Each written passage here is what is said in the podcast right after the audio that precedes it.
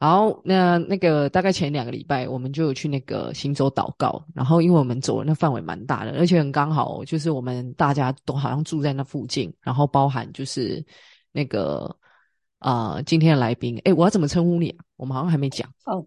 好，我是阿毛。阿毛 啊，对啊，这就很简单了。对，好，反正就是发现，哎，就是几个成员都好像住附近，然后包含我工作的地方啊，跟你工作的地方，好像都在同一区这样。然后，所以我们那时候就呃去走岛，然后路线刚好就不止经过医院哦，还有一些消防队啊、台电公司这样。然后我很记得，就是嗯。有一些人就回来之后就分享说，在走岛的时候，他觉得这一些人好重要哦。就是如果没有这一些人的话，其实我们的一些民生需要根本最基础、最最基础的根本没办法被满足。然后也是很感谢，就是像你们这样子工作的人，就是因为你们不分平假日嘛，然后就是在帮大家维持这些生活啊的一个必须。这样当然平常不会很需要，但是真的需要的时候，就真的只有你们可以嗯。来做这样的事情，这样，然后所以我们就觉得说啊，你们真的是用你们健康啊，然后这种陪伴家人的时间，然后来服务整个社会，然后像是你之前也是日夜颠倒啊，对啊，所以其实呃，我们也知道说，之前在疫情很流行的时候，然后你们也都几乎完全没有休假，那所以嗯，又想到你在里面值大夜班，就觉得哎，很好奇耶，就是你当时怎么会想要呃。开始啊，做护理师，然后你在医院的一些辛酸血泪，这样，所以就今天就跟你约这个时间，对啊，所以你当初怎么会选择要考或者是要读护理相关的这些专业啊？当初其实我是因为家里面有就是长者生病，然后那时候我就觉得家里面应该要有一个懂医疗方面的人，然后所以我就想说，嗯，好，那我就是要去。就是走相关哦，就是医疗体系的一个工作。那这时候我就想说，这工作，哎，课功课也没有多好啊，大概是当不成医生吧。所以我那时候就在想说，哎，那到到底有什么跟医疗比较接近的？然后我就想到，哎，我可以去当一位护理师。所以我就开始觉得，嗯，就是这个要放成为我自己的志向，一个梦想，然后去成为一位护理师。哦，大概是在几岁啊？小六。哇，也太早了吧！对，小六的时候就觉得，嗯，我要去成为，我要成为一位护理师。哇，我好惊讶哦，太早了，太早了。就是比较确定这件事情的时候，就是在国一，但是就是小六国一这个阶段，就觉得，嗯，我要去当一位护理师。哇，那你有想过那些条件吗？比如说，就是嗯，很怕血啊，或者是要看到一些受伤啊、内脏类的？没有，那时候没想过。然后我又是家里面其实最胆小的。所以我做了这个决定的时候，我妈就说：“啊，你你怎么了？就是你怎么会有这样的想法？”对啊，所以就比如说，大家在听到说：“哎，你要当护理师”，然后就开始跟你说：“啊，那要流血啊，打针什么啊，你都不怕吗？”还是其实我家人就是很很多，像阿公阿妈或是一些阿姨，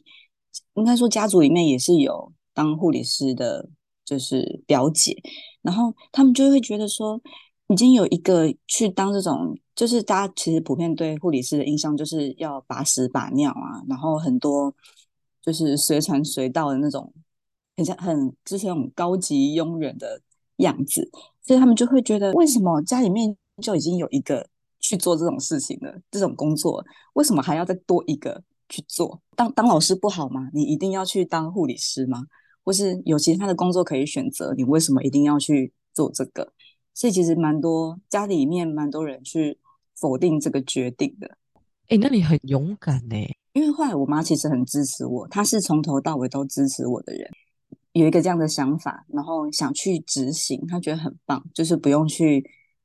管哎其他家庭成员的那些否定啊跟压力。哎，那所以你开始接触真的要打针啊，要流血啊，伤口啊，你真的是不害怕的吗？而且是在实习的时候，不当然不会让你看到太多。太可怕的的样子，那其实流血这件事情，我本来就不会害怕。对，那是真的进入到职场之后才会发现，哎，其实不是单纯只是看流血而已。嗯，那你开始当护理师之后，你为什么会选择当急诊啊？还是说就是直接被派去急诊当护理师这样？哦，是我自己选择的。我觉得其实人就是没有去过的地方，就会特别想要去尝试。之前还在实，就是还是学生的时候，我们都是在病房实习，就是病房啊、产房，所以我们在那个时候，我没有机会去到比较特殊的单位，比方说像什么加护病房、急诊或是开刀房这种比较特别的地方。所以一开始在面试的时候，我就觉得哦，我也我没有去过急诊，我想要去看看，然后加上那时候。就是二十岁，把年纪暴露出来了。就是那时候，在二十岁之前参加不少营队，那在营队当中会有一些突发状况，那那些突发状况就会让我觉得，我依照过去在病房实习的经验，我好像没有办法在这种突发状况做出一些协助的或是服务的方的一些事情，所以我就觉得哦，我应该要去急诊。因为急诊是最立即，你可以马上去处理当下这个状况的一个地方，所以我就直接跟那时候面试我的主管说：“哦，就是有机会的话，我想要去急诊。”嗯哼哼哼。那你去急诊的时候，你有发现跟你想的不一样吗？有哪个部分很不一样？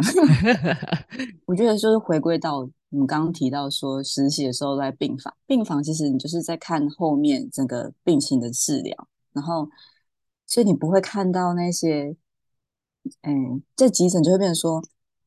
我们刚刚提到的就是老会老低呀，然后一些伤口很大，你会觉得哎很震惊，然后跟你会听到很多哀嚎的声音，这些是过去在实习的过程不会去看感受到的。那他们来，他们的口气肯定是不好，因为我就是马上要处理我现在的状况，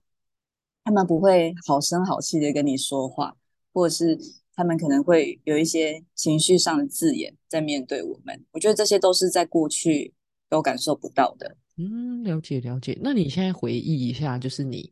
呃在急诊的时候，你印象最深刻的 case 是什么？我思考一下。我哎，我还记得我才刚去，可能不到半年的时间，然后我在一个清晨接收到一个。他就是车祸病人，但是他的小腿啊已经是被剖开的了。就是你可以想象，呃，我想鸡腿排，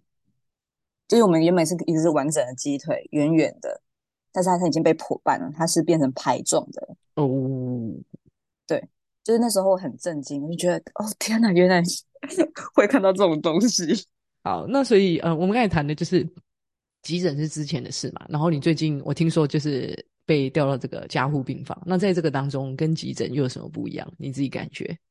加护病房应该说，哎，就是急诊，它很其实它是一个开放性的环境，然后就是你会接触到外面的人，然后哦，我们比较特别是海线地方的急诊会有出救护的这个这个工作，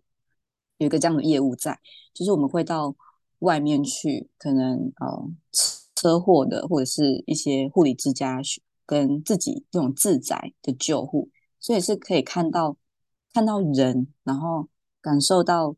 你跟家属之间的互动，跟病人跟家属之间的互动，就是比较开放性的环境。但是加护病房它是封闭的，它就是把你丢到一个房一个房间里面，然后就是护理人员跟患者，就是大家一起在同个环境那。因为疫情的关系，所以其实会客时间一天我们医院是只有一次，然后所以你在其他时间你是见不到家属的，就只有你跟病人，然后你看不到外面一切天气的变化、时间的流动，你就感受不到。就是除非你有看到时钟，然后就是即便你知道啊哪个时间你要做什么事情，这个时间点到了需要去哦帮病人可能给药或是有其他的治疗。但是你，因为你看不到外面整个时间的变化，所以你根本就感受不到这个时间正正在流动。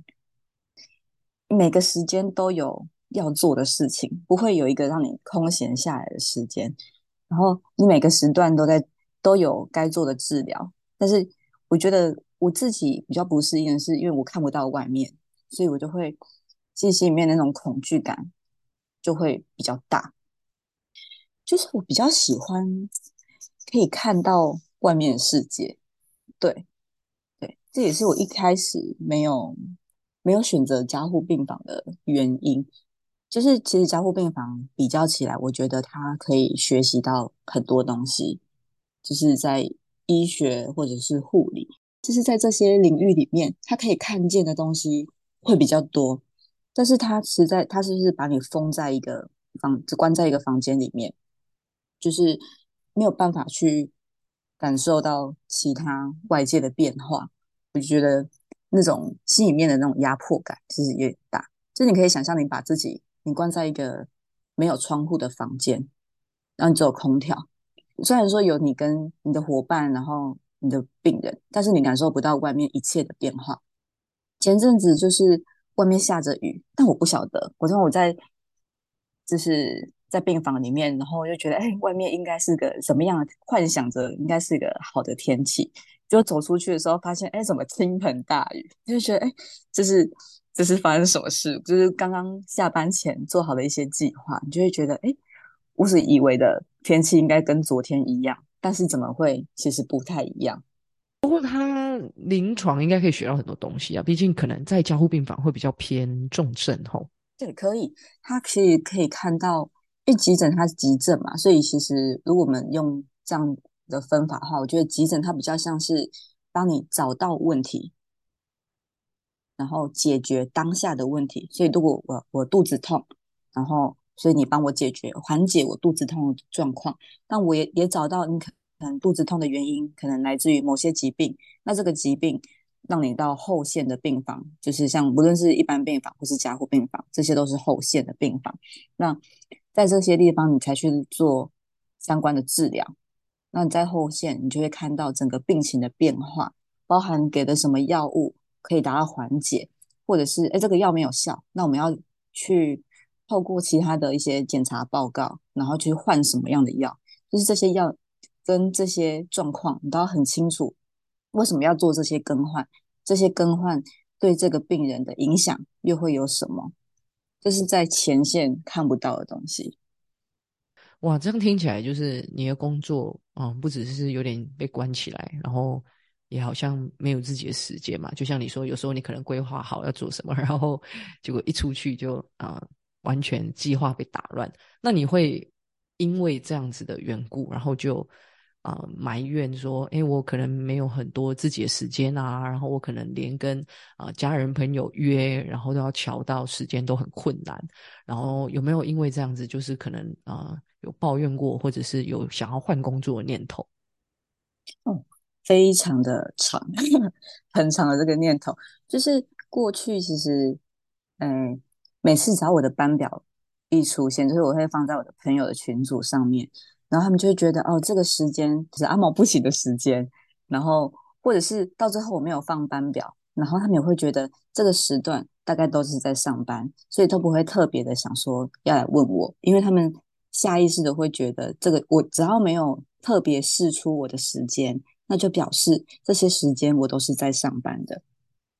当我看看到就是社群软体上面有一些分享的时候，就会觉得，哦，我好想要去去哦。就是我好想要在那当中，我想要参加这个聚集，然后或者是我想要参加这个这场聚会、这场分享，有一些我想要听的，或是哦在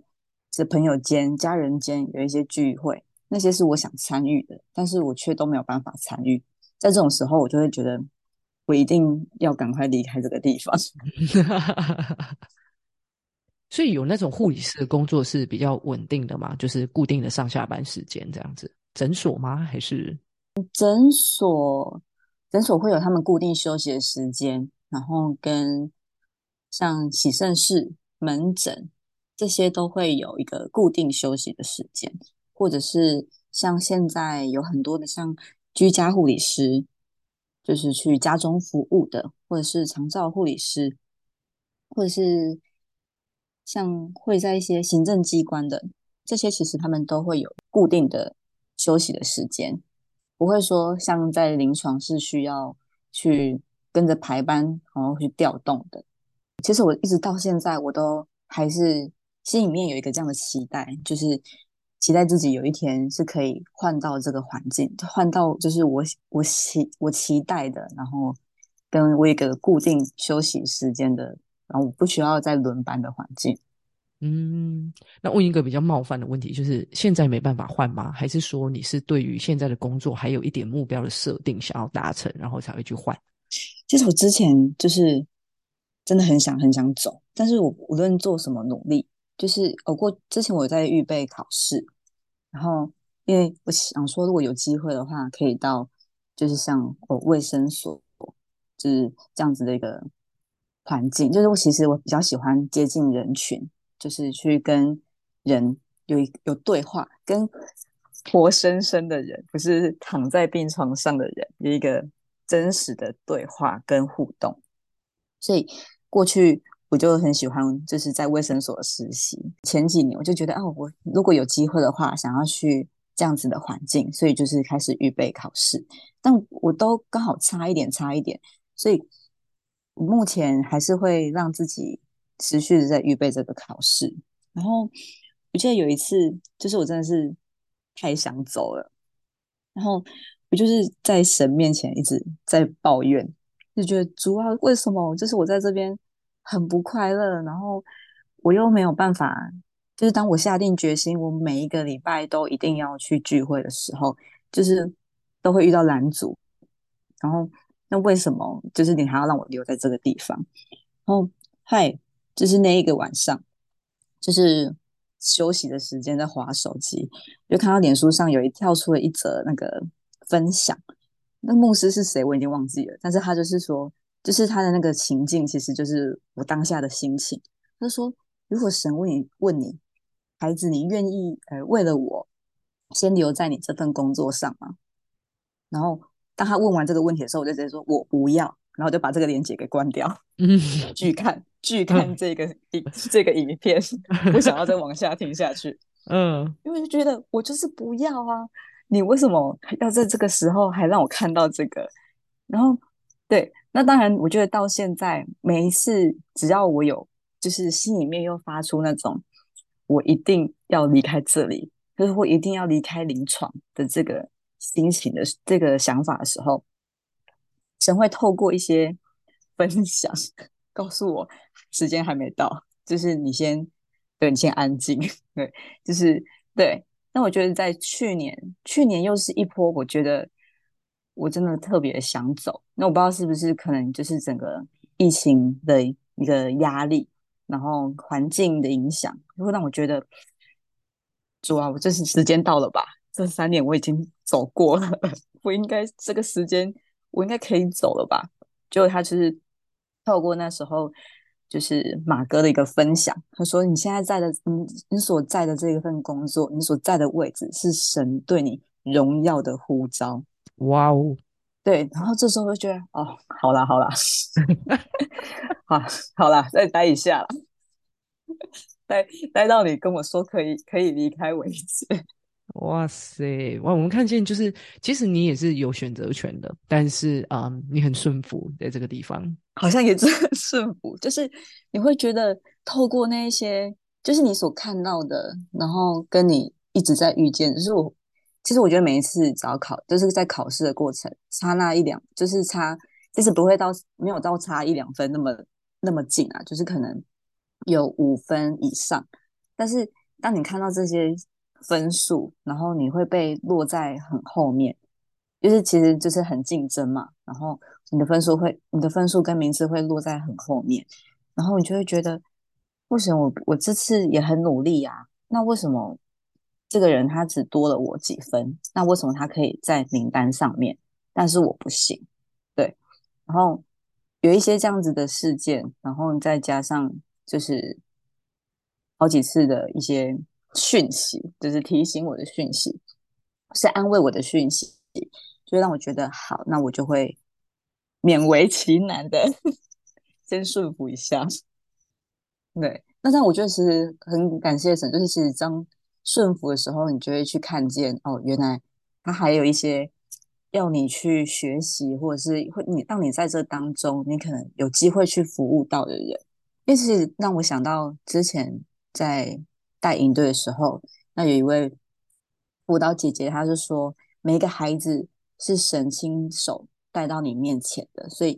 你要去善待这些孩子。那我觉得，同样的，我现在的想法会比较偏向，其实每一个病人是神你带到我面前，你要让我去服务他们的。那我可能照顾到的不是只是他们的身体或是他们的疾病，可能更多的我有办法去关心到他们他们的心，或是他们觉得很受伤的这个这个阶段，就没有人去听他们说话的时候，我是一个可以去听他们说话的人。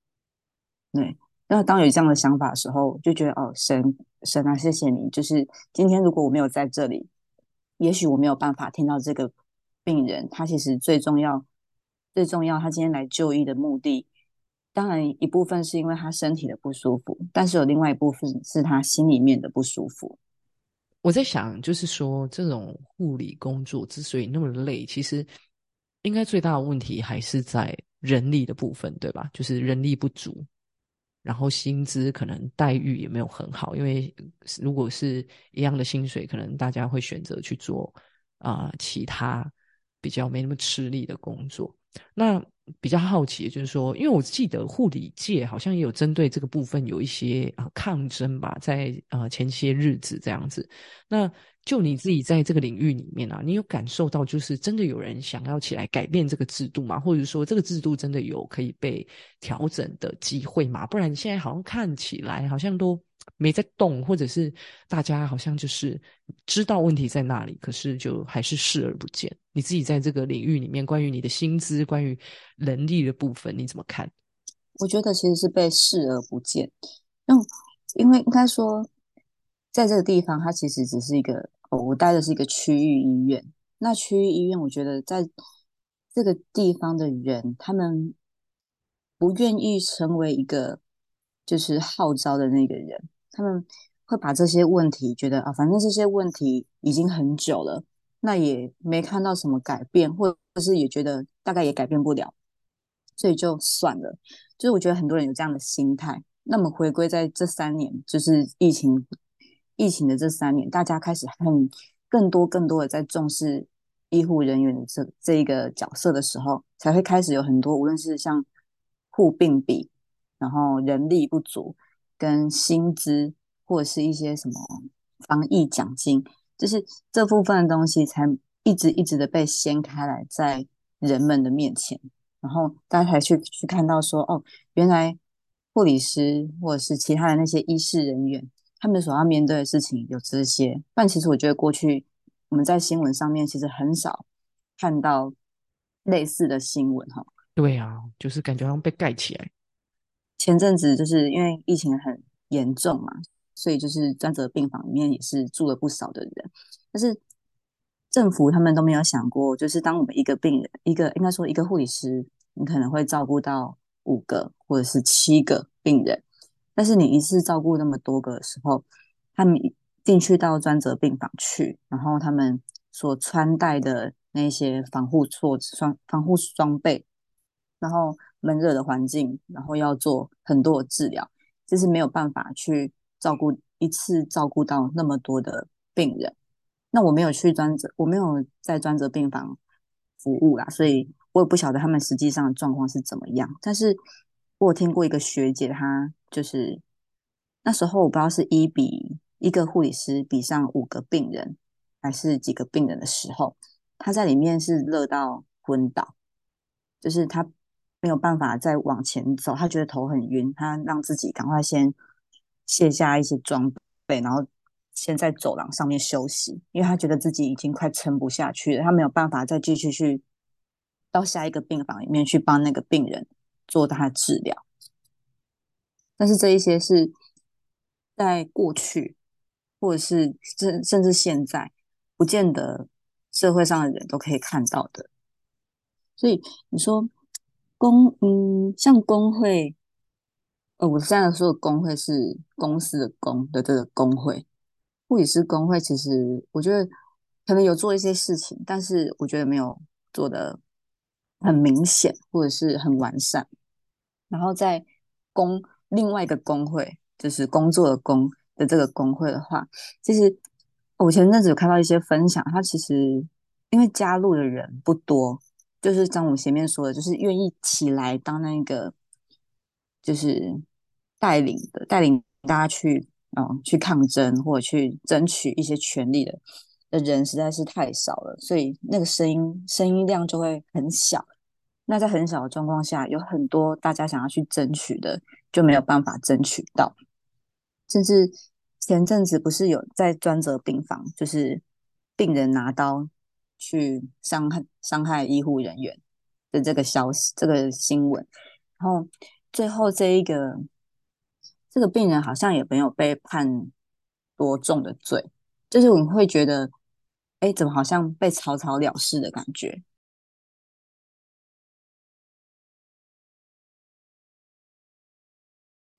慢慢的，随着时间，然后更多的新闻，这件事情就会被改掉，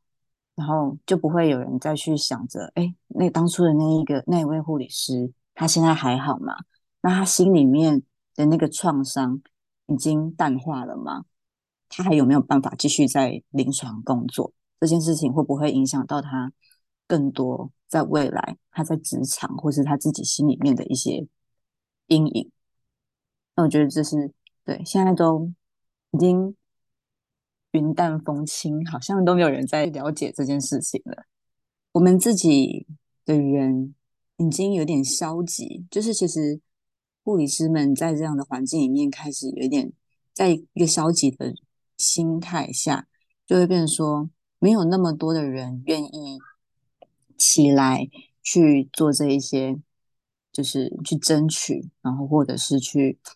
呃，为自己的环境，就是可以变得更好来去做一些改变。往往都是会变成说，哦，这个这个环境太差了，那算了，我跳槽，我可能。能去自己创业，或者是我去改做其他，像可能美容美甲，就是自己去开创其他的一个工作，或者是直接转换其他的护理跑道，然后离开临床，就会这些事情就不不再跟我有关系。嗯，了解。所以其实实际上都有在推行了，但是那个影响力其实没有啊办法串联起来，或甚至是去改变到整个生态的环境。对，因为我觉得像大家其实过去其实一直都在谈护病比，就是一位护理师要照顾几个病人才是最合适的。然后其实，在国际间，国际的话是一比六是最好的，但是其实台湾我觉得很难。然后区域区域医院的话，一个护理师要照顾到甚至到十二个吧，十二十三，有两倍。对我有去查那个条款，其实台湾的话是区域区域医院的话是一比十二。那我觉得其实就是真正看起来没有那么少，但是其实，在这样子一个状况下，照护的。品质就没有那么好，所以我觉得这部分其实都一直都是护理师出走潮的原因，就是会觉得，就是我在这个环境里面，我好像一直会受到上层的压力，跟你说啊，你就可能供体时间啊，你今天虽然哦可能照顾到十四个，那你明天可能就是状况会好一点啊，什么之类的，就是不会会有一些很漂亮的。说法，然后让我们去接受这些事情，以至于到最后，大家都会觉得我我不想要再接受这些事情了，然后就会选择离开。了解哇，感觉如果我们政府不做一点事情的话，这个是更难推动的。如果只靠你们自己，对，但是我觉得这是好像很难去做一些改变。这样的想法很消极，但是这样子看起来，我觉得就是哦。在我职业的这段时间，我没有看到相关的改变，就是在政府政府上，就是你会觉得我好像也是这个样子的在工作啊，我也没有因此好像减少减少了什么，我的在我手上的病人依然是这些，然后政策依然是如此，我觉得没有看到相关的一个改善。如果啊之后啊你。因为你有在带那个儿童主日学嘛，然后可能就是教会的年轻孩子好像也都蛮喜欢你的，哦，所以就是啊，我相信有一些孩子可能会跟他呃跟你分享，就是可能关于他自己这样子。那如果就是未来说有一些孩子啊，就是跟你讲说，哎，那个阿毛姐姐啊，我以后啊我也想要成为这个护理师，然后就询问一些你的意见，因为我记得现在我们教会的青少年好像就有人想要成为护理人员，对，然那我很好奇，就是当他问你相关的意见的时候，可能对于这个工作的好奇。你会想要对他说什么？你会想跟他分享什么？当初真的有一个，就是有个女女孩儿，她就是跟我说，她以后也想要当，她也想要当护理师。然后她说：“你是认真的吗？你看到我这样，你还想当一位护理师？”然后她就她就说：“，对啊，就是他觉得就是可以照顾病人啊什么的。”然后就说：“真的吗？你真的要想清楚哦。”对，那我因为我以为他是开玩笑的，所以我没有。太认真的去回应他，反而用一些比较自己就是开玩笑的方式，跟觉得自己现在觉得很累啊，然后不想要看到自己的妹像妹妹，然后孩子居然还要去就是来到这个领域，那其实真的不会不是不好，只是哦这个当下也会觉得哦我我已经那么辛苦了，我那么累，那为什么我的下一代还要去做这些事情？但是如果他们来问我的话，很会跟他们说。就是，如果你已经想清楚，觉得哦，护理师是一个你的志、你的志向，然后你你想要去做这件事情，那我觉得你只要想好，那你就去做，因为一定会遇到很多你现在没有看到的难题，或是你接下来可能要去处理的问题。但是这些东西其实都很不容易，但如果你只要想好，你确定了，那你就勇敢的去做。因为很多事情，我们教科书上面看到的，不见得是我们临床可以预见的。但透过临床，你会学到更多的东西。那在这当中，你可以很享受医疗跟整个医学带给我们自己。你们看到哦，生命的创造原来那么的美好。然后每一次这种救死扶伤的那种成就感，我觉得这种成就感会不断的去支持我们继续留在护理。这个领域上面不断的努力，所以只要你想好，你就勇敢的去做。那有问题就来找我。哇，真的没错，因为其实很多时候，嗯，过来人好像嗯会有一些自己经验的分享，可是那个如果并不是他亲身的体验，他其实没有办法做出决定的。所以倒不如就是他确定了，然后就让他试试看。我觉得就像当初我的表姐，就是也是护理师的那个表姐，她也有跟我说。很累耶，你你真的要去哦？就是当一些家庭成员的声音出来的时候，因为我没有去做过啊，我怎么知道是不是真的很累？那你累又不表示我也会很累。但是虽然说现在呃确定了，就是他累，我也是很累。但是对，但是如果没有去做，那你就是不会知道啊。那我觉得我自己觉得最可贵的，在我选。到目前为止，我没有觉得自己当初做了一个错的决定。然后在每一次，就是当你看到一个病人，他在来到你面前的时候，他已经快登出了，快登出这个世界，但是你把他救活了，或者是他已经就是急诊室会遇到一些到院前死亡的病人，那他来了，哦，我遇过一个年轻人，很中，算是青中青年。那他不应该要在这个那么年轻的时候，不是因为那种外伤的原因导致他死亡，但是他进来的时候，他是一个没有生命真相的状况。然后当你把他救起来的时候，我觉得那个成就感很大。你看着他后面就是在普通病房，然后在医院外面游走的时候，你会发，你就会觉得，哎，那是当初我救回来的那个病人，他现在站在外面。就是他躺着进来，但是他走得出去的时候，我觉得心里面那个成就感很大，那个成就感可以去支持着，在就是你即便在这个环境里面很痛苦，但是你当你看到这些这样子一个一个很美好的一个结果的时候，我觉得那心里面会很乐意继续在这个地方，然后继续努力。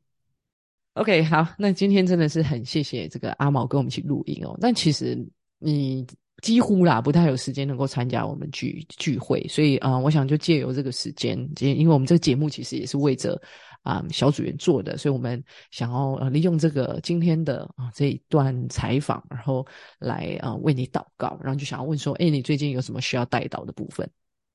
呃，我自己的话，我一个我自己的话，有个部分是我想要调整自己的眼光，就是当我在这个环境里面，其实我觉得很容易会把自己看的好像很辛苦，然后让别人也觉得哦，我好像真的过得很辛苦。但是我希望自己的眼光是看到神放在这些辛苦背后的一个美好，那个恩典。那我觉得，同样的，在现在还在临床上的每一个护理师，他们大概都跟我一样，他们所看见的都是眼前的苦楚，但是他们没有看到，在这个苦楚后面有一个很大的机会，或是一个很大的祝福。这个东西我们被前面的这个苦楚挡住了，所以我们看不到。就想说，不仅是调整我的眼光，也调整。现在台湾呃每一个在临床上的护理师的眼光，他们可以看见更多在这个环境的美好，然后也愿意就是让自己可以有一个更好的心态去面对现在的环境，也鼓励大家可以成为那个起来一起去争取，让自己的环境变得更好的人。这是部分我真的是想要邀请大家，然后也邀请听众，就是说。呃，如果大家愿意的话，其实啊，要多多纪念像阿毛这样的一个护理人员哦，因为他们真的是奉献时间、健康、休息、娱乐。哦，这样的一份工作，那我们真的是求神来保守哦，不只是他们的眼光要能够有一个啊新的看见，那他们的身体啊也不会因为说工作太累，然后而受影响。那也求神真的是恩高哦，每一个这个护理人员他们手里的工作，真的是让他们手里的工作成为一个祝福，而不是啊就是痛苦，或者是对于他们本身这个啊自己自由的一种束缚啊。好，所以呢，我们就邀请哦，在收听的啊各位，我们一起来为着啊阿毛然后的这个眼光，然后还有整个啊台湾啊每一个护理人员啊来祷告。那如果你不是基督徒呢，我们邀请你啊跟着我一起来祝福。亲爱的天父，我们来到你的面前，谢谢你啊，让阿毛成为一个啊愿意去做的。啊，这样的一个护理师，那也求神，你看中他那一个啊愿意的心，然后祝福他，当他更多愿意降服在你面前的时候，你就使他的眼光从哪一个看痛苦到看恩典。这样的一个转变，主啊，你也啊，让他真的是在工作的当中啊，得着啊许多的一个成就感，以至于他就可以忘记啊那一些啊拦阻啊他看待这一份工作价值的哪一些啊痛苦。也愿神你祝福他的身体，当他在啊医院来服务的时候，你让他有够用的体力，让他有啊充足的一个智慧，可以啊来服务每一个你带到他面前的这一些啊。病人，也求神来祝福台湾的整个护理界，让护理界的这些啊员工、这些人们啊，愿意起来啊，来争取自己的一个权益。那也求神你兴起你的仆人啊，在这个护理界的当中啊，持续的啊为护理界啊来祷告，然后也祝福每一个护理人员在他们的岗位上面，他们都可以看见神你的工作，而不去数算啊自己的一个难处。也求神你亲自来安慰每一个啊护理人员，当他们在这个当中啊辛苦流泪流汗的时候，主啊你的平安、你的喜乐就与他们同在。我们这样的祷告是。奉主耶稣基督的名，阿门，阿门。好，那最后我们来聊点轻松的，好了。我们刚才下半段哦，然后看电影啦。好，所以嗯，我们知道，就是如果有 follow 这个呃阿毛的社群账号，就可以知道说阿毛有一种。文青魂这样，我原本不知道哎，然后是其中一个人跟我讲说，你去看阿毛的那个 IG 哦，他真的是整个文青，然后有花有猫这样子，然后所以嗯，我就很好奇啊，就是阿毛你休息休息的时候，通常你都怎么度过？然后你呃的文青魂是？会在那个时候发作嘛？然后你通常都是怎么样去呃让自己那个文青魂上来，然后让自己就是至少可以在休假的时候有那种充电的感觉？是有绝大部分时间我几乎都是在家睡觉，但是哎，这很重要对啦。，但是出我觉得其实好像慢慢有一些年纪了，就会发现，哎，放假的时候怎么睡得比平常上班的时候少？那这时候就真的知道哦，要去找事做，然后嗯。所以就会可能去户外走走，然后或者是哦跟朋友去咖啡店，就是我觉得跟朋友的聊天的过程是一个很充电的时间，就是不仅是可能手上那杯咖啡，或者是在那个环那个整个氛围里面，我觉得更重要是坐在你面前的这个人，他可以跟你聊关于你在这最近啊、呃你的工作或者是在你日常生活上面有一个怎么样的转变，就是我觉得透过一个分享，然后可以让自己充电，然后也放松。嗯，那你你个人有推荐的咖啡店吗？我个人我推一间，叫它叫做野人小猪咖啡店的竞争很大，然后也不是说它这间咖啡特别好喝还是什么，但是我觉得它最让我觉得很棒的是它的环境就是很安静，它不会让你觉得哦有那种人群的压力，它不是一个名店，但是你可以在里面你很放松，然后它每一个放到你面前的饮品或是甜点，那也会让你觉得吃的心情很好，而且还有猫，有猫就很开心。然 后重点是对，猫你就觉得啊，那个环境让你觉得很舒服。那个大家如果有机会呢，就给它喝起来。那记得下一次呢，记得找阿毛哦。好，那我们今天就很感谢那个阿毛陪我们一起来录音。那我们就下一集见，那大家拜拜。拜拜。